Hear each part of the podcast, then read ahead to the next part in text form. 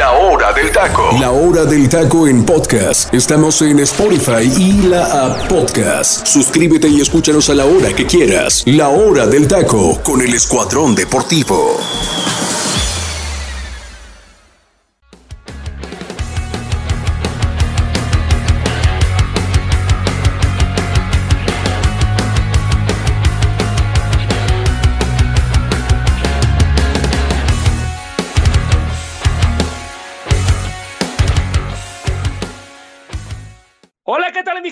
Buenas tardes, buenas tardes, Dios me los bendiga muchísimo, muchísimas gracias por estar aquí con nosotros en un programa más de la hora del taco. Buen provecho a los que están disfrutando de sus sagrados alimentos y buenos días también para los que nos escuchan en el Pacífico, que allí todavía es un poquito más temprano. Así que, pues a darle, a darle, porque hay muchísimos, muchísimos temas el día de hoy. Vamos a hablar de toda, toda la jornada del fútbol mexicano. ¿Qué pasó con Chivas? ¿Qué pasó con América? Y, y bueno, los demás equipos que ya, ya se jugó la jornada número dos del fútbol mexicano.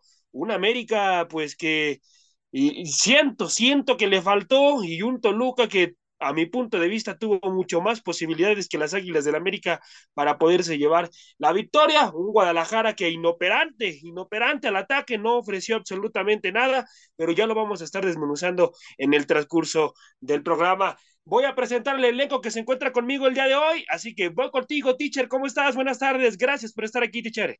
Mi estimado José Ramón, eh, un gusto estar contigo con Ángel aquí en el programa de la hora del taco a través de la 101.3, el comandante radio para todo lo que es Guatemala y el estado de Chiapas y al resto de la República y Estados Unidos a través de Tuning Radio. Y también eh, saludar a la gente que muy amablemente nos escucha a través de la plataforma de Spotify y a la gente que nos sigue en nuestras redes sociales, Instagram y Facebook como La Hora del Taco Oficial. Un gusto estar con ustedes y vamos a platicar mucho de la jornada, mucho que analizar, mi Joserra.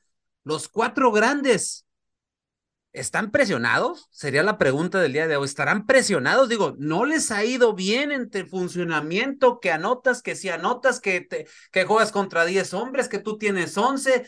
Que tienes el, que ser el obligado para estar entre los, entre los eh, cuatro en la tabla, etcétera. Hay mucho que analizar de los cuatro grandes, ¿eh?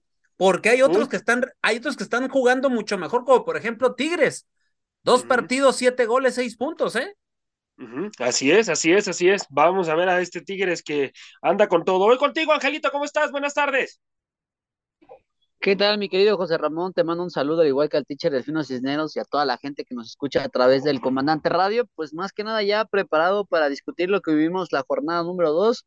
Bastante movida, por lo menos subieron goles. Creo que no hubo un partido que pudiera decepcionar, a excepción de pues los del viernes, ¿no? Creo que dejan un poquito ahí un mal sabor de boca, independientemente de que Puebla le gana a Querétaro, pero que hubo lapsos del partido donde pues este, se vio que había poca, poca por ambos conjuntos, mucho menos de Querétaro, ¿no? Que termina perdiendo 2 por 0.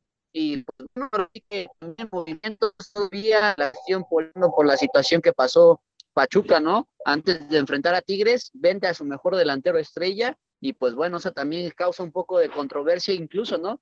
Inestabilidad dentro del grupo porque creo que había confianza o por lo menos preparación del técnico para afrontar ese partido en, esta, en este aspecto, ¿eh? Sí, sí, sí. Vamos a ver qué es lo que pasa, porque la verdad es que si hubieron ahí un par de sorpresitas, sobre todo con Guadalajara, que a mí fue lo que, lo que, híjoles, cómo no pudo obtener la victoria prácticamente 90 minutos con un, con un jugador menos. Bueno, comenzamos, comenzamos el programa, muchachos. Eh, vámonos a una pregunta en general para todo el panel. Eh, la, ¿Los cuatro grandes tienen presión, muchachos? ¿Quién de los cuatro grandes tiene presión? Sería la pregunta. ¿Quién de los cuatro grandes tiene mayor presión? Voy contigo, teacher. Híjole, buena pregunta. ¿Quién de los cuatro grandes? Mira, para mí, para mí, yo siento que el que tiene mayor presión de los cuatro, obviamente por la mediatez y lo que tú quieres es América, pero América no ha perdido, pero tampoco ha ganado, ya ha dejado cuatro puntos ahí como que no queriendo la cosa. Pero Cruz Azul, para mí siento que es el de mayor presión. ¿Por qué? Porque viene de una alta expectativa, viene de ganar, sí es cierto, como bien dice Angelito, lo he dicho desde la semana pasada, una copa molera y casi ya se acostumbró a ganar ese tipo de copas. Pero lo que habíamos visto de Cruz Azul en esa, en esa famosa Copa Sky, pues vimos muy buenas cosas. Y yo decía al inicio del torneo que yo miraba este Cruz Azul que iba a estar peleando, ¿eh? Que Rotondi iba a ser uno de los hombres claves y que este Cruz se iba a ver distinto. Y creo que ha quedado a deber. Lo de Chivas, obviamente, también llama la atención, pero lo de Chivas, de cierta manera, tiene hasta una justificación, por así decirlo, porque está estrenando técnico. Eh, y de Pumas, de Pumas ya sabemos que es la cara que viene presentando desde hace, desde hace varios torneos. O sea, no es de, no es de, de como que llamar la atención, ¿no? Pero para mí de los cuatro, el de, el de presión ahorita son dos, América y Cruz Azul. Para mí esos son los que tienen mayor presión. Voy contigo, Angelito. ¿Quién para ti de los cuatro grandes tiene mayor presión, amigo? Pues sí, coincido con el teacher en esta situación, hablando específicamente por América, por todo el cuadro que se ha mantenido, sobre todo que no hubieron bajas más que en la portería, hablando por Guillermo Ochoa, de ahí en todo, pues se mantuvo incluso, ¿no? Se añadieron piezas hablando de Leonardo Suárez, de Israel Reyes, y que bueno, son jugadores que te pueden ser prescindibles, ¿no? Pero como lo comentaste al principio, creo que la exhibición contra Toca de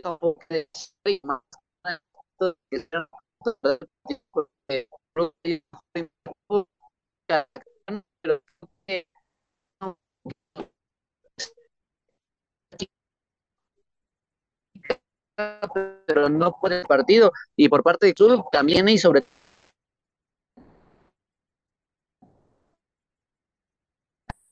Problemas, José Ray, con el Angelito. Problemas, ahí tenemos problemas con Angelito. Ya aquí, toda la inestabilidad, ¿no? Porque yo creo que en Cruz Azul pasa por, ¿no? Por lo menos ya, ya. Sí, se, se, escucha. Sí, sí, sí, tenemos problemas, se escucha un poco cortado, ya vamos a regresar con él, ya con la misma pregunta, pero bueno, eh, comienzo contigo, teacher, ya para, para abrir tema en, en esta situación. Eh, vamos, vámonos con el Toluca América. Eh, ¿Quién fue el mejor en el terreno de juego, teacher, a tu punto de vista? Mm, de, dices tú, de, de ambos eh, cuadros o solamente de uno? No, de, de ambos cuadros, teacher, de, Toluca América. De ambos cuadros. Mira, de América. ¿Quién fue el mejor? De América, yo pongo a dos. Mm. Lo de Oscar, aunque muchos por ahí digan que se comió, que tuvo eh, fallas en, en los dos goles, para mí yo siento que no, ¿eh? Para mí, este, hizo lo que tenía que hacer. El primer, el, como ataca en, el primer gol, pues obviamente no le quedaba otra opción, José Ra, porque lo agarran a contra. Y, y, hace lo que tenía que hacer y ni modo. Aquí, la, aquí el que da el punto de inflexión o el que está bien parado es Charlie, eh, el, el, cocolizo. Está bien parado ahí y por pura, ahora sí que le cae el balón a él y ahí anota, ¿no? Pero de ahí en fuera tuvo varias atajadas, ¿eh? Y luego el, perdón, y luego el gol de, del Charolo Rantia, es un gran disparo, iba con demasiada fuerza, es cierto, le pasa por debajo. Esa, eh, siendo honestos, ¿eh? Y aunque ya hay gente que empieza a extrañar a Memo Ochoa, esa ni Memo la hubiera parado, ¿eh? Era, iba, era un, un tiro bastante fuerte. Ahora, después las que detiene, hay unas que detiene muy buenas, y si no es por él, el América hubiera salido con la derrota del, del, infierno, ¿eh? Y el otro jugador que para mí hace un extraordinario partido es Henry Martin. Henry Martin hace un gran partido. Empezando el minuto 3, ese balón que le pasa eh, por arribita a los defensas a Diego Valdés, que Diego Valdés, yo no sé. Lamentable lo de Diego Valdés. Yo, no, no, siempre dije que. Yo siempre dije, teacher, perdón que lo interrumpa, que había que verlo con la playera del América, ¿eh? Había que verlo con la playera del América porque para mí para mí hasta el momento ha quedado de ver en algunos partidos eh, en las Águilas del América y yo creo que este, este hay que escribírselo, ¿eh? Este hay que anotárselo como uno de los partidos que quedó de ver. Diego no está desde, desde, la, desde antes de la liguilla del torneo pasado. Eh, ahí ya lo perdimos totalmente y, desafortunadamente ayer cuando le da ese, ese para mí es un medio gol de Henry, era para que hubiera reventado el balón y quiso colocarlo y ahí es el error, ¿no? Entonces, para mí, entre Henry y Oscar se disputan eh, eh, los que juegan mejor. Y del lado de, de, de Toluca, Leo Fernández sigue. jugador. No, no, no. O sea, tremendo. Lo que te juega, lo que te genera y lo que te recupera. O sea, es una labor titánica lo, lo, de Leo Fernández. De veras, qué gran jugador y qué bastión se ha convertido en la parte de, de, de, de este, de, los Diablos Rojos del Toluca. Y alguien que ayer dio un gran partido, bueno, también con la complacencia del lateral izquierdo, en este, eh, perdón, Antier, eh, lo de lo de Luis Fuentes, que la verdad le pesan, ya, ya, ya se está viendo la edad, aunque ha sido un jugador cumplidor con América y se le agradece todo lo que ha hecho en el club, pero la verdad, José Ra, ya, le da. los años, ya les, ahora sí ya, ahora sí ya parece ser, y urge que alguien entre en ese lugar y que él entre de recambio en, alguna necesidad imperiosa. Pero Maxi Araujo, la verdad, lo hizo ver mal. Qué gran contratación la de la de la de Toluca, eh, con Maxi Araujo. Ayer, ayer mis respetos en lo que hace, mi estimado José Ra. La verdad, gran partido de, de, del ex Puebla y hoy con, con, con este Toluca, y que la verdad pusieron en serios predicamentos. Lamentablemente, Nacho tira en el segundo tiempo, tira el, equipo un poco hacia atrás y los cambios por la banda derecha hace que ese equipo se retroceda un poco y que le dé la pelota. Y en el pecado llevaron la penitencia porque le soltaron la pelota de América y al América, aunque no esté jugando por, por un decir al 70, al 80% de su capacidad, está jugando como un 60, al América, dale, dale el balón, dale la posesión, y el América de media cancha hacia adelante, tú sabes lo que te puede generar, José Ra, y es lo que pasó. Claro. Entonces, el América se pudo haber llevado el, el, triunfo, esa que falla el, el, el 9 del América en la presencia del Roger Mercenario Martínez, no, no, no, es este, increíble, teacher. Es para que se vaya de la institución, ¿eh? No, no, ¿desde cuándo se está pidiendo que se vaya el señor? bueno, ya desde cuándo, sí. Y, la verdad, honestamente, ya sabemos, ya metió un gol contra Necaxa ahí mismo en ese estadio que parecía, parecía Messi con, con, con, con una mezcla de Cristiano rodando, ¿te acuerdas? En la Copa Sky. Sí, golazo, golazo. Ajá. Y ahora no pudo hacer nada y tenía de frente todo. O sea, era nada más para colocarla y obviamente la, obviamente la posición de juego que tenía, la posición que tenía para disparar fue la errónea y es por eso que vuelve el balón. Pero para mí, ya regresando a la pregunta, José Ra, de un lado, Oscar y, del otro, y Henry, y del otro, Leo y Maxi Aragua. Ahora, ahora mi gente que nos escucha, eh, bueno, la verdad es que Jiménez, yo en, los goles no le noto ninguna, ni, ninguna culpa por parte del futbolista de las Águilas del la América. El primer disparo e, es, es, es muy fuerte, entonces él, él hace lo, lo indicado, mandarlo a un costado, desgraciadamente Lara ya no alcanza a llegar, no alcanza a cortar y bueno, ahí el Cocolizo se anticipa de buena manera y impone condiciones. El otro gol pues prácticamente él, no ve desde que sale de la pierna del futbolista de Toluca, por eso es que también no puede reaccionar, además de que fue un riflazo extraordinario y, bueno, pues una buena anotación también de Toluca, un extraordinario gol. E, no, no, eh, ¿eh? fue una joya, José Reyes, ese gol, eh, la manera, la construcción del juego, de, la construcción de la jugada, perdón, de, Toluca en el segundo gol, es, es un gol precioso, preciso, o sea, perfecto, por así decirlo, o sea, fue un gran gol, obviamente ante la complacencia de los laterales de América.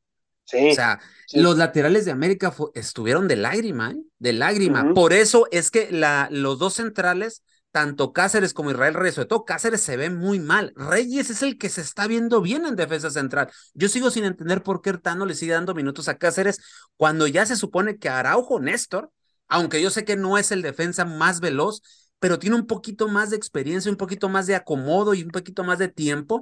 Y yo sé que se puede complementar con, con, este, con, con Israel Reyes. Entonces, eh, pero eso, eso hace que los laterales se van alegremente al, al, ataque. El, Emilio Lara que iba constantemente al ataque y Luis Fuentes que subía, pero no le daba el tiempo para bajar. Es lo que donde yo digo, o sea, ya las peras ya no le dan, pues ya la edad se le empieza a sentir. Aparte, José Ra, que recordar que, que Fuentes no hizo gran parte de la pretemporada o una parte porque se lesionó. Entonces, también por eso no está completo. Entonces, no, no sabría, José Rací, él hubiera hecho la, la, pretemporada como debe de ser, quién sabe si estuviera al 100. Es la única duda que me genera. Pero ese desacomodo de los laterales hace que los defensas centrales quieran cubrir toda, obviamente toda el área, y no les da dos contra tres o contra cuatro, pues es imposible. Ahora también un dato, mi gente, un dato ya para ir con Angelito y irnos al siguiente partido. Eh, el Tan Ortiz le pidió tres refuerzos a la directiva de las Águilas del la América y fueron los siguientes, mi gente. Un centro delantero, un centro delantero que le generara competencia a Henry Martin y dos laterales, un lateral por izquierda y un lateral por derecha, porque para él, eh, pues ya como comenta el teacher bien, ahí lo de lo de lo del gran futbolista Fuentes, quien ha cumplido con el América, la verdad es que ha cumplido a creces eh, ya no le dan las piernas y yo creo que el Tano se ha dado cuenta, por eso es que le pide a la directiva un refuerzo por ese lado y también lo de Lara. también el Tano sabe que le falta mucho a este joven por mejorar, tiene ciertos detalles puntuales que lo, que lo hacen todavía no un futbolista completo. Yo sé que es muy joven y que la experiencia te lo da estar dentro de la cancha, pero tiene varias situaciones, varios errores que le faltan por mejorar, el control orientado y otras muchas situaciones. Ahí tuvo una, una, una situación de rebanar el balón en el partido precisamente contra Toluca, se la entrega ahí al futbolista de Toluca, entonces son situaciones que le falta por mejorar. Y Santiago Baños no se ha puesto a trabajar, no le han traído los refuerzos, entonces pues no esperemos también los grandes refuerzos, tanto de lateral derecho como de lateral izquierdo, porque pues no, no, no lo, no lo ha traído. José Ra, eh, te, puedo decir, te puedo decir de, que del lado izquierdo así se van a ir, ¿eh? Eh, está Luis Fuentes y está este muchacho Ralph Orquín, que son los... Ralph ah, Orquín, que es un extraordinario futbolista, ¿eh? Sí, pero no le das minutos. Y está también eh, Rey, este, Salvador Reyes. Pero yo sigo sin... O sea, yo entiendo que está respetando el Tano, que Luis Fuentes lo ha hecho bien, pero yo creo que ya se dio cuenta que no está al 100 y debe de pensar en los otros dos, en los otros dos laterales izquierdos que tiene de reemplazo. Ahora, del lado derecho, si es cierto, está Lara y está Layun. A Layun no le vas a dar tiempo, porque ya nos dimos cuenta que Layun tampoco. Ahora, se dice, José Ra, que América está intentando ir de nueva cuenta por Omar Campos de Santos. Eso es, se van a volver, se, ya volvieron a platicar con Grupo Orlegui, ya le especificaron una cifra. América está en que si suelte ese dinero. Digo, tienes dinero, porque no has gastado mucho. Tienes dinero, pero la otra, la otra opción se llama Vladimir Loroña.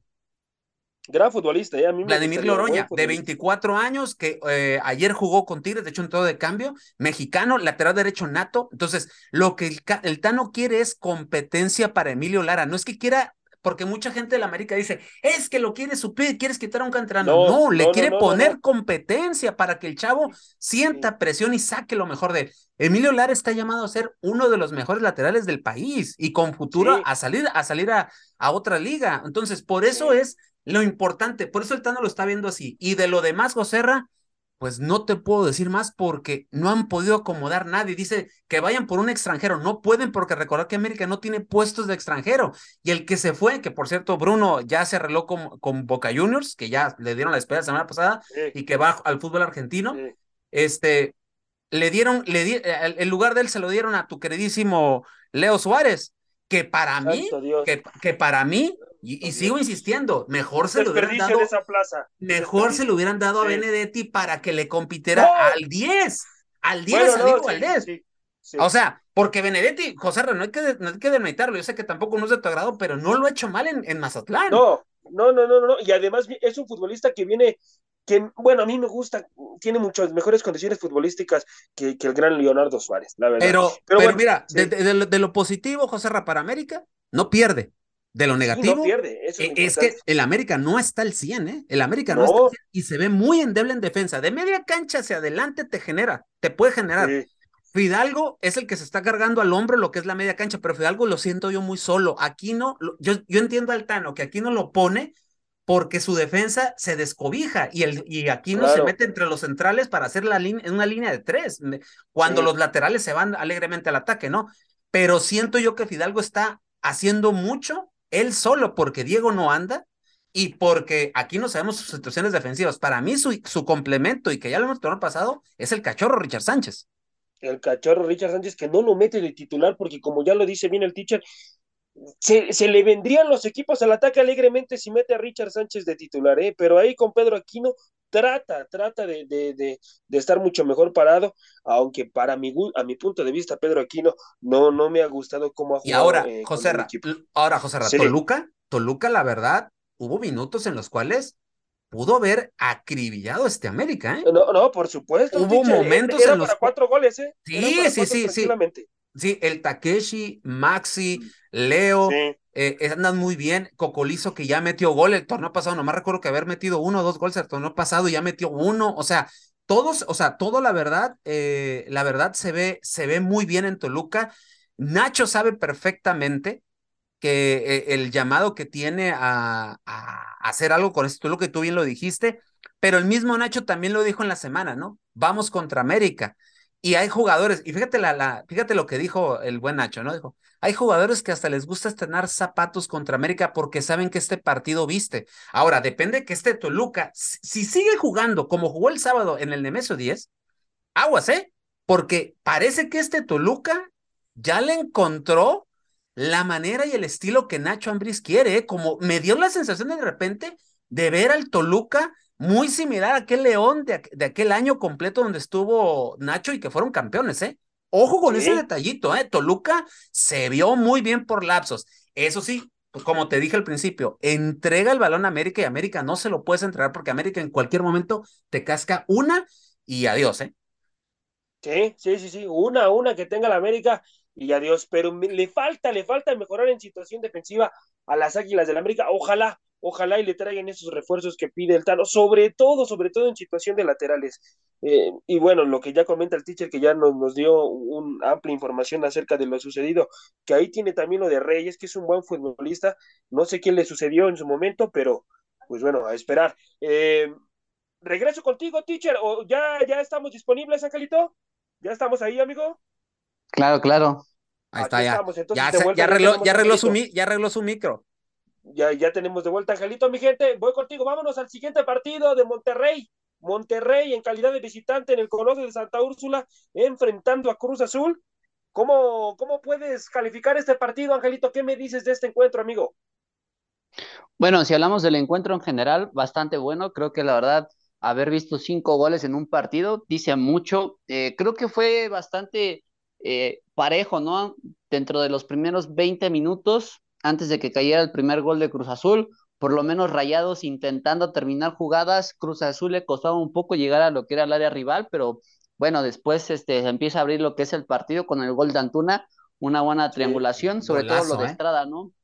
La verdad es que me, me gustó mucho la situación en cómo Michael Estrada se vota un poco, aunque pues también eso es una parte de debilidad que muestra Cruz Azul dentro de su esquema táctico porque no deja un 9 en referencia, pero en ese momento, bueno, Charlie Rodríguez se pone en punta y pues Antuna asiste, bueno, más bien le asiste a Antuna con un buen zurdazo y bueno, de ahí parecía que Cruz Azul tenía todas las facilidades para pues llevarse el partido por lo que se estaba viendo contra Rayados, pero en un par, en un abrir y cerrar de ojos, pues ahora sí que Rayados abrió la ofensiva y pues bueno, un buen gol hablando por Berterame.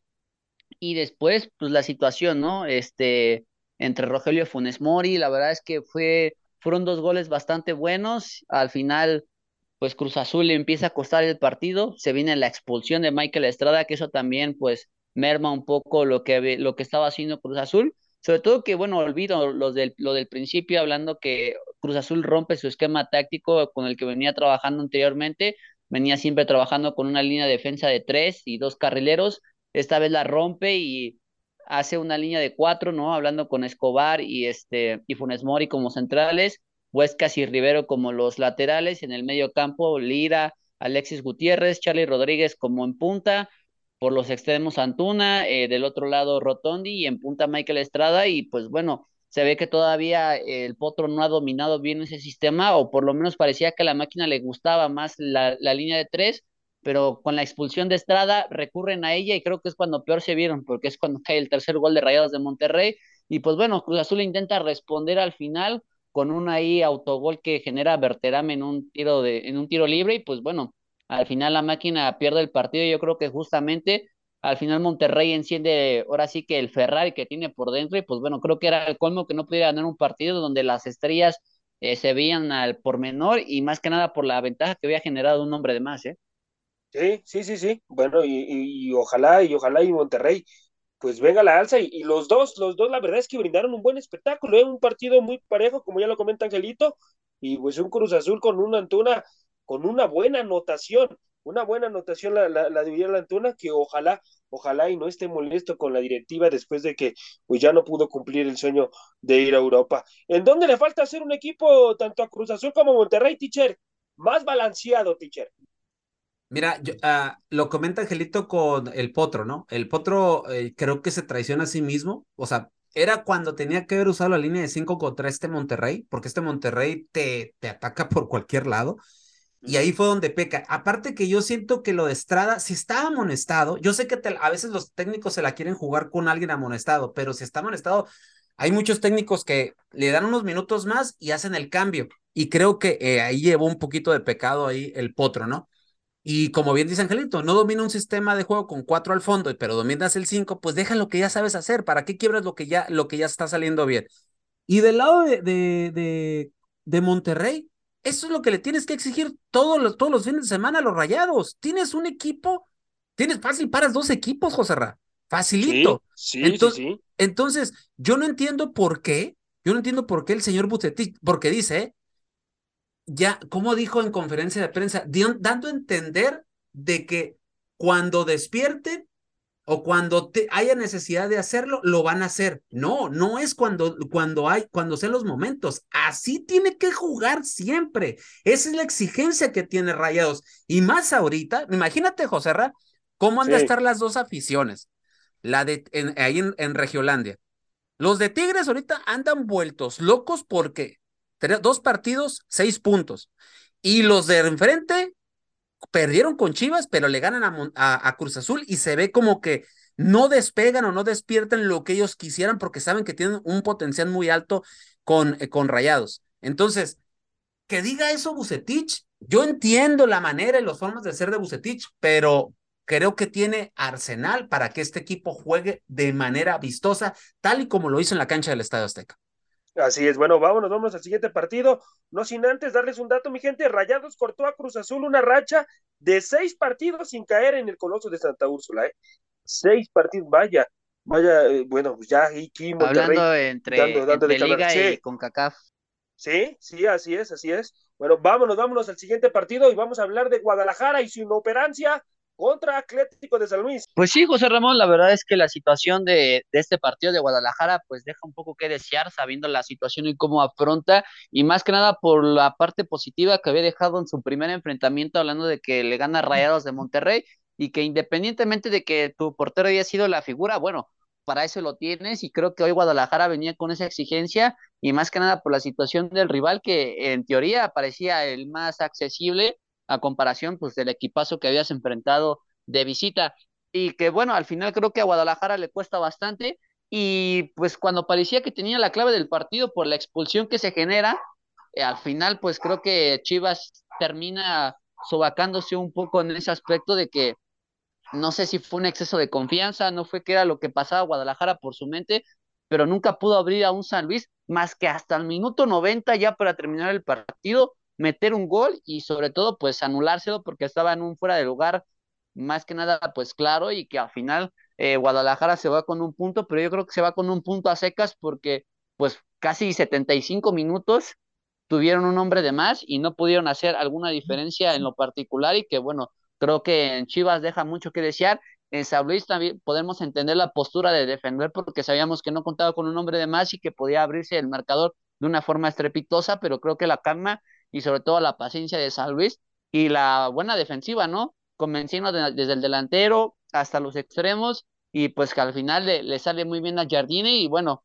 a Bejkovic pues le queda totalmente mal, o sea, le, le queda esa frustración y sobre todo hablar de los refuerzos, ¿no? Ya para cerrar mi comentario, de que cómo es posible que tu mejor estrella, hablando del Pocho Guzmán, le des pocos minutos con el equipo titular. Digo, para mí es algo sorprendente porque no por algo pagaron por este jugador y sobre todo lo que representa el Pocho Guzmán. Entonces, hay algo que a lo mejor nosotros no estamos viendo del Pocho, que pues el técnico de Chivas sí.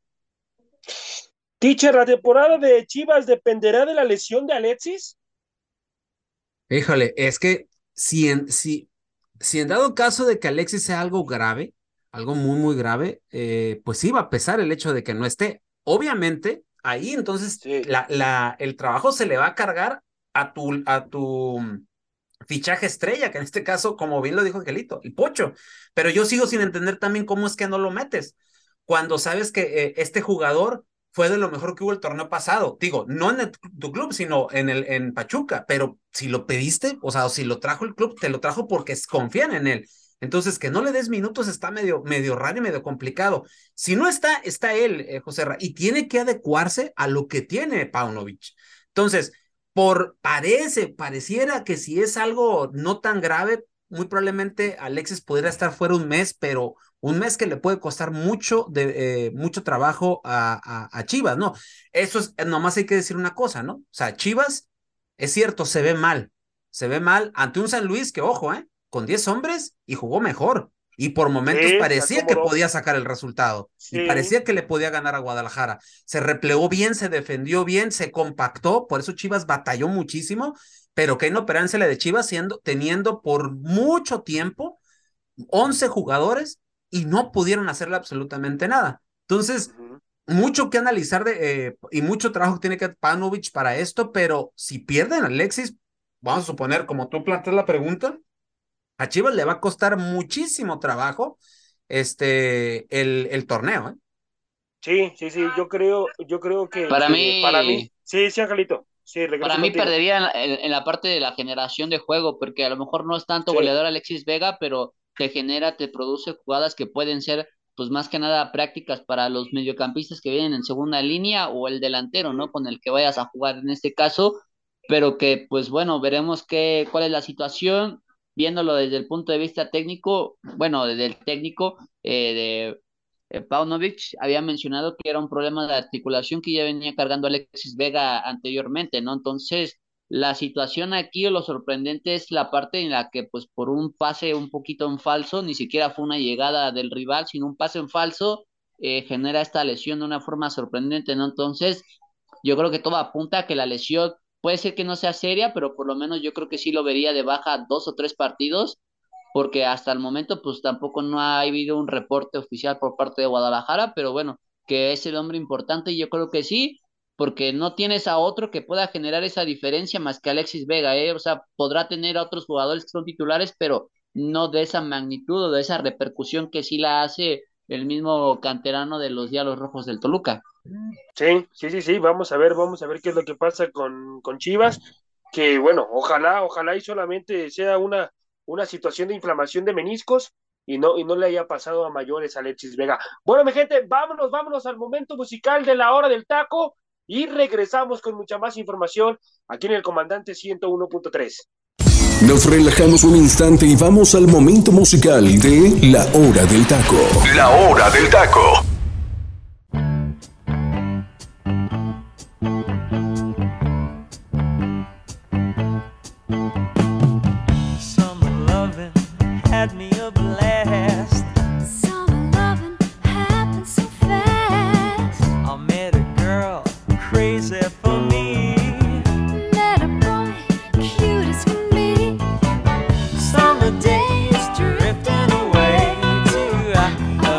I'm an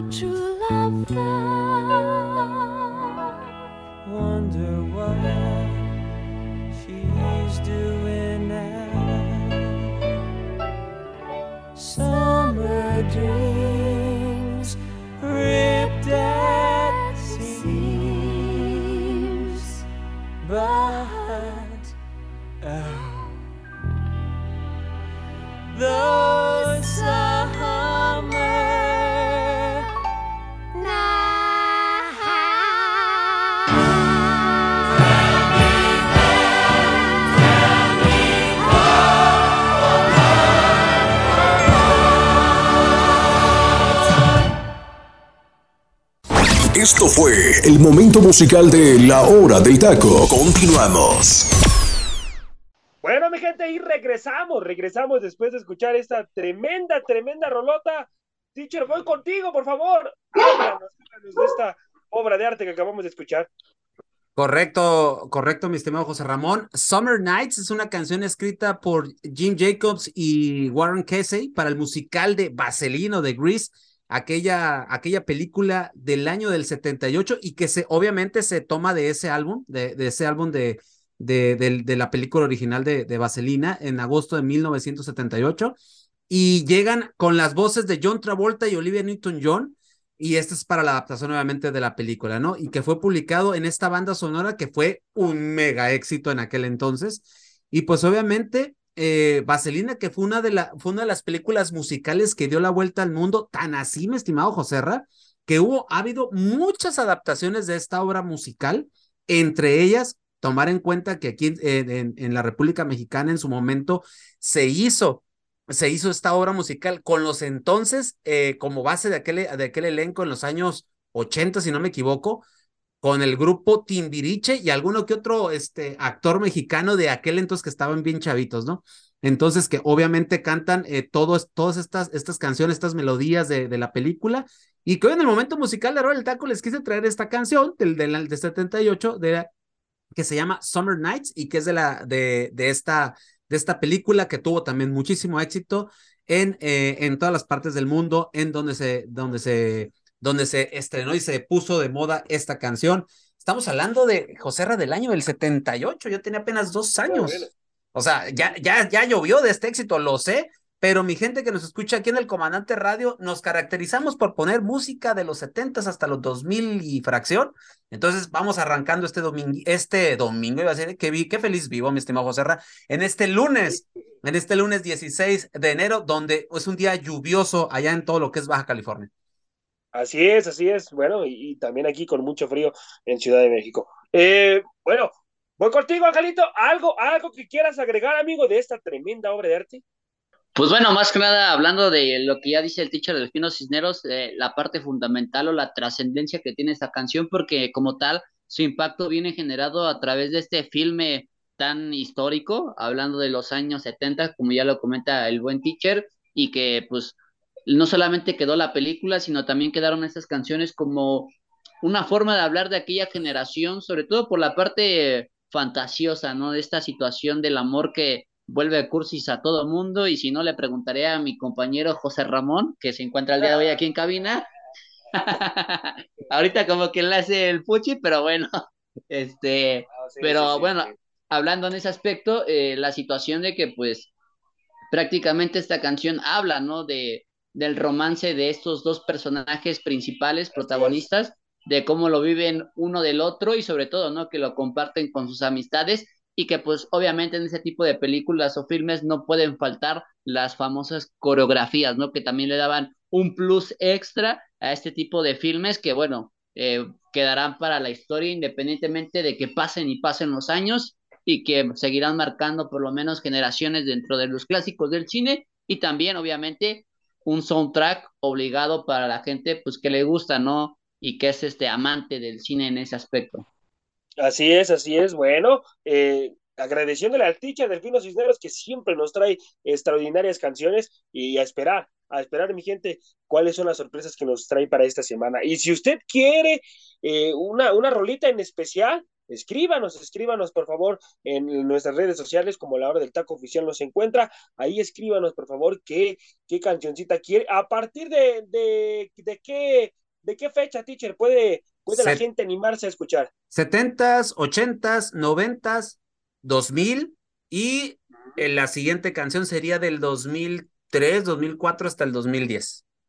Ok, bueno, pues ahí, ahí ya les dio eh, lo, lo que, lo que pueden ustedes escribirnos ahí acerca de, de la fecha. Así que vámonos, vámonos al siguiente partido. Vamos a hablar de Santos. Santos que le dio una tremenda vapuleada al equipo de Pumas.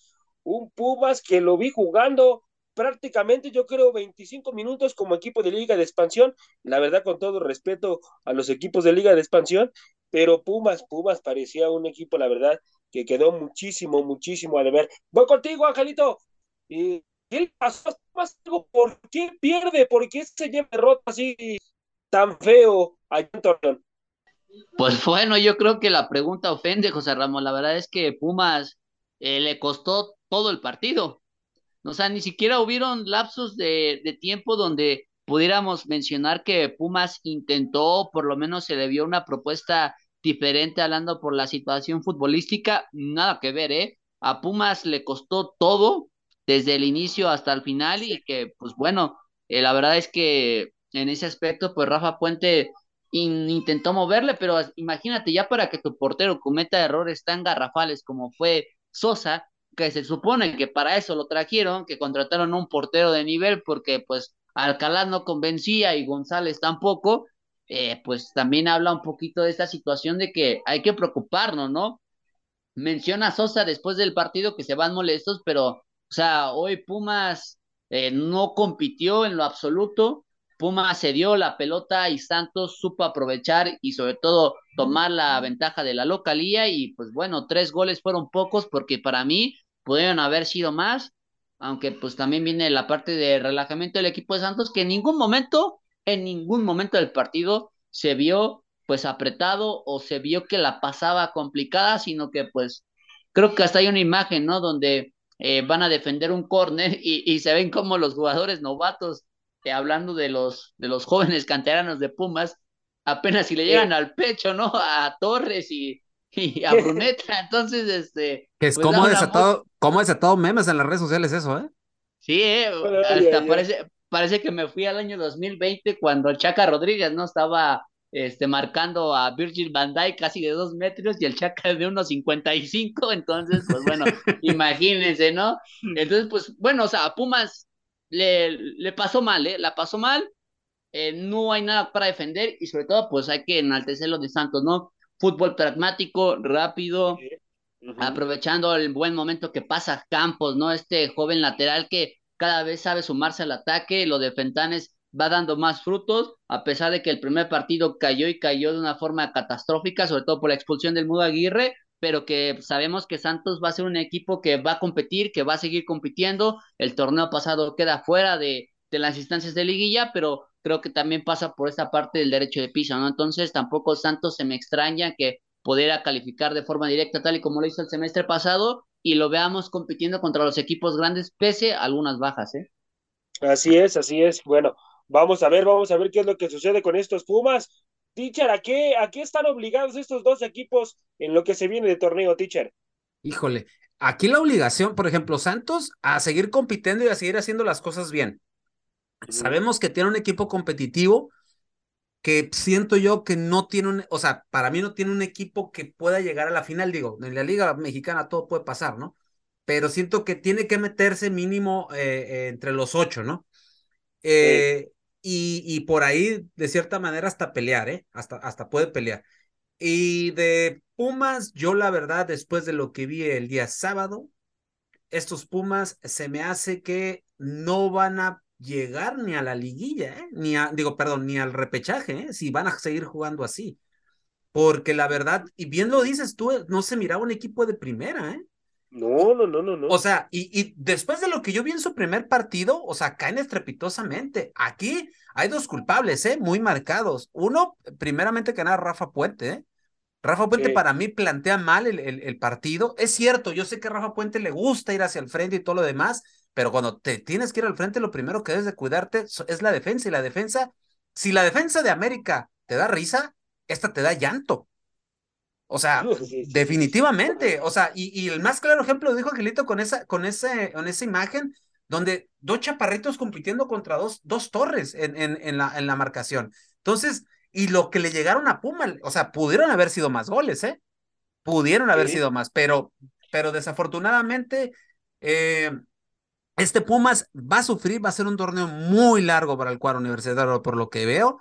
Y hay que ver, eh, José Ra, si van a sostener a Rafa Puente. Digo, es jornada dos, tampoco es que no, hay que quiero verme tan, Y, tan, catras- tan y su primer catastrófico. partido, ¿eh? Su primer partido perdido, teacher, porque por lo menos el pasado sacaron tres puntos, ¿no? Como haya sido, pero sacaron tres puntos, Pe- ¿no? pero se le miró mejor empaque, mi estimado Angelito. Ahora, o sea, por eso yo decía, se le ve todo lo contrario a lo que se mostró en Seúl.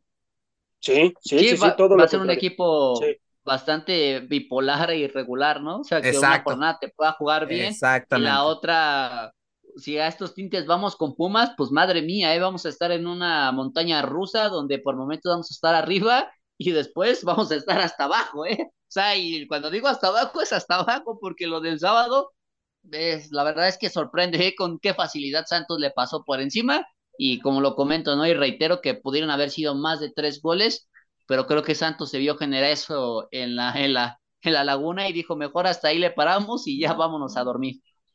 Sí, sí, sí, sí, algo, algo lamentable por parte de los Pumas que ojalá, ojalá y levanten en lo que se viene de- del torneo. Vámonos, vámonos a los siguientes partidos y vamos a hablar de Juárez. Juárez, Juárez, un equipo que, bueno, eh, pues se lleva la victoria, pero yo siento que Tijuana tuvo lapsos del juego muy importantes, ¿eh? jugó bien al fútbol, a mi punto de vista, Tijuana, a pesar de la derrota, y un, Darío, un Darío Lescano que mete doblete. Y comienzo contigo, teacher. ¿Ya regresó Darío Lescano para lo que se viene de torneo? Pues parece que sí, ¿eh? O sea, y está regresando y regresa bien. O sea, dos goles en, en, en el segundo partido de, de liga. O sea, eso te, eso te habla que anda en forma y que trae ganas, ¿eh? Porque acuérdate que Ariel Escano antes de, la, de esa lesión era Sí. pretendido por varios clubes grandes, ¿eh? Entre Sí, ellos, sí, entre ellos América, cuando andaba buscando un, Claro. un- un centro delantero. Entonces, Darío Escano recordar que es un killer, es un matón de área. Entonces, eh, eh, le, le, le conviene a Juárez que este señor ande bien, de que ande atinado, de que meta goles, porque esos goles representan puntos. Y del lado de Cholos, ahorita que dijiste, pues sí, Cholos se ven momentos importantes en el partido, se ven bien, pero el problema de Cholos, vuelvo y repito, como lo he dicho en, el torneo pasado, Cholos debe de seguir sosteniéndose sobre de eso que está haciendo bien, porque llega, hay lapsos que dejan de hacer lo que están haciendo y es ahí cuando el equipo rival no los perdona. Y vuelve la misma, el mismo dato. Cholos es el peor visitante en torneos cortos. Así es, así es, el peor visitante en torneos cortos. Vámonos al siguiente partido y vamos a hablar de dónde quedó el gallo, dónde quedó el Querétaro y aquel Balanta que estaba im- impasable con las Águilas del América. ¿Dónde quedó el gallo, Angelito? ¿Qué le pasó al gallo, amigo? Pues bueno, le cortaron el pico, ¿eh? Le cortaron el pico y, y pues hasta, no te voy a decir que de forma sorprendente, pero pues creo que con la expulsión le favoreció bastante el Puebla. Eh, le convino también al Puebla en ese aspecto retomar la confianza con este triunfo. Con muy poco el conjunto de Eduardo Arce eh, encuentra el gol en el primer tiempo, hablando de Federico Mancuello, ¿no? O sea, la forma en cómo defendió Querétaro ya con el hombre de menos eh, se vio notable y también el medio campo, ¿no? Partido por momentos. En el segundo tiempo, como que Querétaro encuentra la llave y empieza a ser un poquito más intenso, sabiendo que en, esas, en ese aspecto de defender este, y atacar al mismo tiempo en debidos este, circunstancias, pues le favoreció y estuvieron cerca, ¿no? De encontrar lo que fue el primer gol, pero Anthony Silva eh, se sacudió esa malaria, ¿no? De los cinco goles que recibió en la Bella Irosa y después, pues bueno, una buena asistencia del Fideo Martínez y golazo, ¿no? De, de, de Memo Martínez, perdón. La verdad es que en ese aspecto Puebla se sacude esta malaria y que, bueno, puede, puede ganarse estos tres puntos y estar tranquilos que a lo mejor el partido de lunes se pudiera catalogar como un accidente de jornada uno que pudiera ser entendible, pero que también depende mucho, ¿no? De esta estabilidad de Puebla que no sea en este tipo de escenarios y que sí lo pueda hacer en una competencia más leal de 11 contra 11. ¿El juego fue determinante a través de la expulsión de Querétaro, teacher? Sí, sí, sí, sí, obviamente cuando ya, cuando ya, cuando ya te pierdes un rival, obviamente tu esquema y, tu, y toda la jornada de trabajo que tuviste durante toda la semana cambia, cambia y, y tienes que modificar. Digo, el técnico para eso está, para modificar y saber qué hacer en, en, en momentos así, eh, pues puntuales o, o, o, de- o catastróficos, por decir un término, y deben de, de saber qué hacer, ¿no? Pero cuando tienes un equipo que es limitado, que es corto y pierdes al jugador que te vea de un buen partido en la cancha del Estadio Azteca, como es Balanta, que yo lo dije, ¿no? Parece que se había comido dos italianos este, la, la semana pasada. O sea, tontamente te haces expulsar Sí, Y- lo de Balanta. y adiós, ¿eh? Y se acabó. Eres, es tu hombre el que se mueve por la media cancha y el que te recupera balones y que te da y que te abre un poquito el- el- la cancha, ¿no? Entonces, Mauro Guerra, pues no le quedó otra que echarse hacia atrás. Y un Puebla que, la verdad, en casa lo hace bien. Recordando de cierta manera, por lapsos del partido, me, me acordé del Arcamón, así como no queriendo la cosa. Este, y por ahí el, el Gacero Barragán, el ídolo acá de, de, de Ángel García, pues ahí se, me- se vio hasta bien, ¿no, Angelito? Tú andas de haber estado feliz. No, yo, yo, yo, lo, vi- yo, lo vi perdido, ¿eh? Yo, lo, yo lo, esta vez sí lo vi perdido a mi gasero, pero pues bueno, este, entiendo, ¿no? La situación de que pues querer liberar la marca y le combina más en el aspecto de la marcación del primer gol por Mancuello, ¿no? Porque entró pues como, como dueño de su casa, ¿no? Prácticamente le abrieron el portón y entró por el zaguán él. Y pues de ahí en fuera, eh, lo, de, lo que sí puedo, des- de- ahora sí que rescatar es lo de Memo Martínez, ¿no? Este delantero suplente del Puebla que pues, estuvo un tiempo en Guadalajara o en otros equipos de expansión, pero de este jugador que se pierde bastante, Tichere. Yo la última vez que me acuerdo de Memo Martínez eh, fue el año pasado, ¿no? Con aquel golazo de chilena que le hace el Atlas para empatar el partido de último minuto. De ahí en fuera se perdió esta joven promesa, por llamarlo así, pero pues bueno, veremos qué es lo que pasa en la competencia de la delantera del Puebla, por lo menos un partido necesitado por el conjunto camotero para obtener unos tres puntos y la confianza del técnico, ¿no? Después de la estrepitosa caída que sufrieron contra el Pachuca el lunes pasado. Así es, así es. Bueno, vamos a ver, vamos a ver qué es lo que, lo que pasa con el equipo poblano, que ojalá y mantenga esta, esta regularidad y un Querétaro que bueno, pues ya lleva un buen tiempo sin conocer la victoria. Ojalá, ojalá y pueda levantar un poquito los gallos, porque pues lamentable, lamentable lo que está viviendo Querétaro. Vámonos, vámonos al siguiente encuentro, muchachos, y vamos a hablar, vamos a hablar del equipo de Pachuca. Pachuca enfrentando a Tigres un partido en el cual, híjoles, ¿dónde quedó el Pachuca de la primera jornada que le pasó por encima al equipo Querétaro, al equipo de Puebla, perdón? Le pasó por encima, ¿dónde quedó? Prácticamente lo borraron en el volcán. Así que, teacher, voy contigo. ¿Cuáles fueron los momentos puntuales de este partido, teacher, a tu punto de vista? José lo que vimos en, en, la cancha de, San Nicolás de los Garza, en el estado universitario, pues fue la, de, la clara demostración de que muy a pesar de que Pachuca sabemos la capacidad que tiene, aún a, a pesar de que no tuvieron a Nico Ibáñez, porque pues ya sabemos que prácticamente está totalmente ya amarrado con Tigres, eh, vimos que este Tigres está jugando un fútbol que yo no me lo esperaba, ¿eh, José Ra? No me esperaba a un Tigres así. Yo me esperaba un Tigres. Obviamente tiene un, tiene un cuadro, pues obviamente que no ha cambiado mucho, o sea, que ha, no, no, ha modificado tanto, pero a mí el que me da, el, el que el hombre que está moviendo este Tigre se llama Fernando Gorriarán. Fernando Gorriarán les vino como anillo al dedo, es el que está moviendo los hilos de la media cancha, y eso al juntarse con un Guiñac, que cada vez que tomaba el balón se miraba peligroso, y un Luis Quiñones, que para mi entender yo lo veo, Joserra, yo tenía mucho tiempo que no miraba al colombiano jugando sí. bien, ¿eh? O sea, ya no uh -huh. se le ve tenso, no se le ve molesto, se le ve contento, se le ve alegre jugando, y eso agrégale también que en la media cancha Carioca lo está haciendo muy bien. No, y, maravillosamente. Uh -huh. Sí, sí, sí, y a eso, yo sé que Nico es extranjero y que le deben dar salida a alguien, ¿no? Y sabes qué, José eh, cuando se da el, cuando se dan los cambios, eh, los últimos cambios en los últimos minutos de este partido, entra el diente y entra Córdoba, ¿no? Uh -huh. Pero, ¿dónde está el famoso campeón del mundo? El eh, Florian Tabón, o mejor conocido como, eh, como lo bauticé yo como el Jeremy Menez 2.0. sí, está sí, totalmente borrado. Y eso te, te dice, mi José Ra, que se me hace que es el que lo van a borrar, ¿eh? Con todo y su sueldazo y lo que tú quieras, ¿eh? Y se me hace que es que le van a dar cuello para, para añadir a Nico Ibáñez en, en este cuadro. Pero volviendo al otro, gran demostración de Tigres. No te lo puedo decir de otra manera. Eso sí es cierto. te das cuenta que un equipo maduro, bien dirigido, con, eh, con eh, refuerzos puntuales, como en este caso Gorrerán, y luego después lo de, sin Nico, imagínate este equipo con Nico Ibáñez, ¿no? Eh, Sí. Bien apuntalado, bien dirigido y sabiendo qué es lo que tiene que hacer contra un equipo de chavos que casi mucho mexicano en la cancha y salió de su cantera y haciéndole partido, ¿eh? Porque como pudo, hizo partido, pero no pudo ante la explosividad y la gran manera de juego y, la, y sobre todo el, el, el saber en qué momento apretaba e iba hacia el frente este Tigres. La verdad, me llama mucho la atención. Veo un equipo muy comprometido, Joserra, y se me hace Sí. que este Tigres va arrancando el torneo y este Tigres empieza a generar miedo, ¿eh? Ojo, el equipo de los viejitos, como alguien le dijo, pues yo no lo veo tan viejito, ¿eh? Yo no lo veo tan viejito y creo que la edición de Coca junto con los refuerzos, creo que les está viendo muy bien a los chiquitines de Regiolandia, ¿no? Así es, así es. Bueno, Nico Ibáñez llega a Tigres por cuatro años, que bueno, pues con un gran sueldo, ¿eh?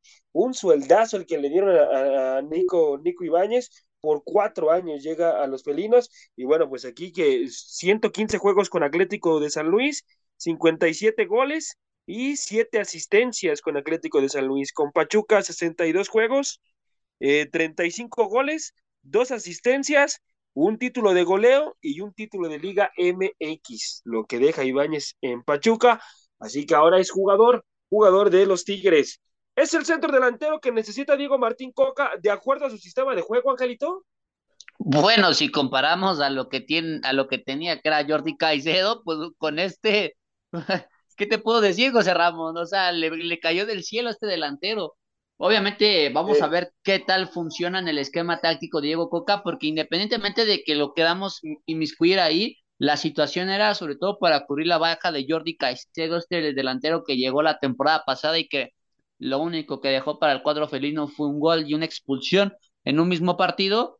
Este, pues bueno, hoy creo que lo de Nico Ibáñez pues puede ser promoteador, veremos qué es lo que pasa, sobre todo que se acople, ¿no? Con André Pierre Gignac, porque pues para ahí pasa el punto medular, cuántos nuevos se han traído para que Gignac de alguna forma pues pueda funcionar y esos nueve les ha costado, hablando de Carlos González, de Jordi Caicedo y de otros jugadores que pudiera mencionarte que bueno, en este momento no tiene caso, pero que al final pues bueno, creo que aquí lo, lo importante es que funcione con Gignac y que generen los goles como los generaron en el partido del día de ayer, que esa delantera sigue impecable, ¿no? Lo de Diego Martín Coca, cuando tiene jugadores de este tipo, pues obviamente yo creo que lo explota y lo explota bastante bien, a comparación de que cuando tenía el Atlas, que esa era nuestra referencia cuando llegó al conjunto de Nuevo León, que jugó con un sistema bastante defensivo y que era pues prácticamente jugarla con los dos delanteros hacia arriba, pues este nos hablaba, ¿no? De que obviamente el plantel era bastante inferior y que aún así lo logró hacer campeón. Hoy con Tigres creo que el, la gente y aficionada de este, de este equipo pues pudiera estar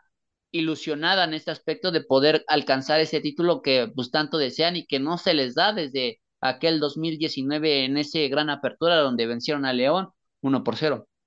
Así es, así es. Bueno, vamos a ver qué es lo que pasa con estos dos equipos que van a dar de qué hablar en el, en el torneo. Y bueno, pues más, sin más preámbulo, vámonos, vámonos a dar eh, lo que podemos esperar en el partido de León, de León en contra de, de Necaxa, un jugador histórico como, como Montes, el Chapito, que ya prácticamente pues es su último juego con, con León, se va, se va a jugar en la Liga de, Chile con, con, bueno, pues un gran, gran palmarés que deja en León, un futbolista histórico. ¿Cómo calificar la carrera de, de Montes, teacher, en una sola palabra? Cumplidor. Un, un, un, jugador muy cumplidor. Lástima de aquella lesión que lo evita, evita que vaya un mundial. Yo creo que eso hubiera sido como la cereza del pastel en su carrera, pero un jugador muy, muy cumplidor, mi José. ¿Cómo, cómo definir al Chapito, mi queridísimo Angelito, en una sola palabra, amigo, a tu punto de vista? Leyenda del Club León. Bueno, leyenda en ese aspecto. Eh, lo que hizo con el conjunto Escarlata, desde ascender, desde ganar bicampeonatos, este, ganar títulos con este, con este León y mantenerlos en primera división después del ascenso, pues es, es algo que sorprende y sobre todo de admirarse, ¿no? Este mediocampista que adquirió y sobre todo fue fundamental para cada uno de esos títulos que hablamos de, de este León y que pues fueron seis, ¿eh? Estamos hablando de tres títulos de liga, estamos hablando de, de una, este, de esta copa que inventaron y que vamos a jugar, que es la, la League's Cup, una liga de campeones, este, ganó la parte del ascenso, una Copa MX, entonces pues la verdad es que en cuestión de trofeos Luis Montes lo hizo bastante bien y pues bueno, ahora sí que desearle lo mejor en dado caso de que pues decida seguir continuando en el juego, esperemos que un equipo pues le pueda dar la oportunidad, pero para mí si se llegara a retirar sería fundamental y espectacular, ¿eh? porque ya lo que hizo en el fútbol mexicano pues fue de época, lo último que vivimos fue en el año 2020 donde como capitán alzó el título y que bueno, fue algo que, que alegró mucho por el fútbol que venían haciendo y que pues bueno, veremos qué es lo que pasa en este en esta despedida, ¿no? Para Luis Monte y sobre todo, ¿no? El debut del Arcamón, que es lo que va a llamar la atención aparte de esta de esta fiesta, ¿no? Que se va a vivir en el en el camp, en el No Camp. Así es, así es. Vamos a ver, vamos a ver qué es lo que pasa en este partido. Y bueno, mi gente, ya el, el día de, mañana vamos, vamos a estarle desmenuzando lo que sucedió en este partido que, que bueno, pues todos, todos eh, en el ojo del huracán con Nicolás Larcamón y también la despedida, la despedida de un gran, gran futbolista como lo es Montes, que se va a jugar eh, a, a, la Liga de Chile con el Everton. Así que, bueno, pues a esperar, a esperar qué es lo que pasa con este futbolista. Se decía que podía llegar a Puebla, pero bueno, pues ya, ya es prácticamente jugador de la Liga Chilena. Eh, esto, esto ha sido todo el día de hoy aquí en la hora del taco, a nombre de mi compañero Delfino Cisneros, Ángel García y José Ramón en conducción. Quédense con toda la programación del comandante 101.3. Hasta la próxima, mi gente. Por hoy hemos terminado la hora del taco. La hora del taco. Los esperamos en nuestra siguiente emisión a través del comandante 101.3 FM.